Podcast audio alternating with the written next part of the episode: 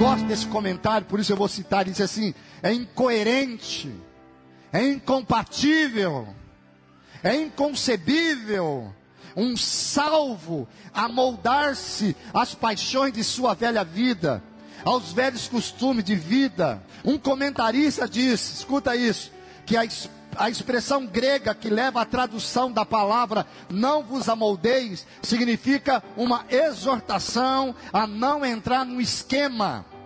Os cristãos são chamados a mudar de esquema, a assumir o esquema de Deus. Você foi chamado, por isso que Paulo diz que ele nos transportou do império das trevas. Você sai do império das trevas e você é transportado para o reino de luz. Você saiu de uma posição para uma outra posição. Quando você se decide por Cristo Jesus, você sai de condenado e você passa a ser absolvido pela graça do Senhor. Mas como absolvido, você precisa viver debaixo debaixo da, daquilo que o Senhor te concedeu o perdão. Pastor, mas se eu estou perdoado, eu posso viver de qualquer maneira. Eu sempre lembro da cidade de Nínive.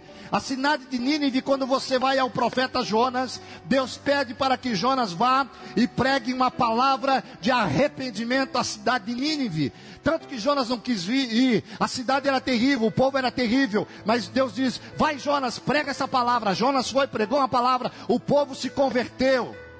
O povo voltou para o Senhor por 40 anos.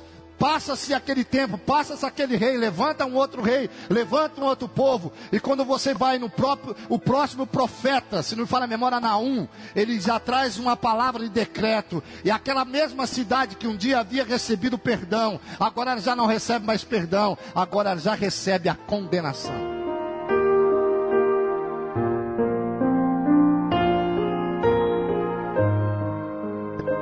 Então, você foi abençoado? O Espírito Santo falou ao teu coração? Você precisa de alguma orientação?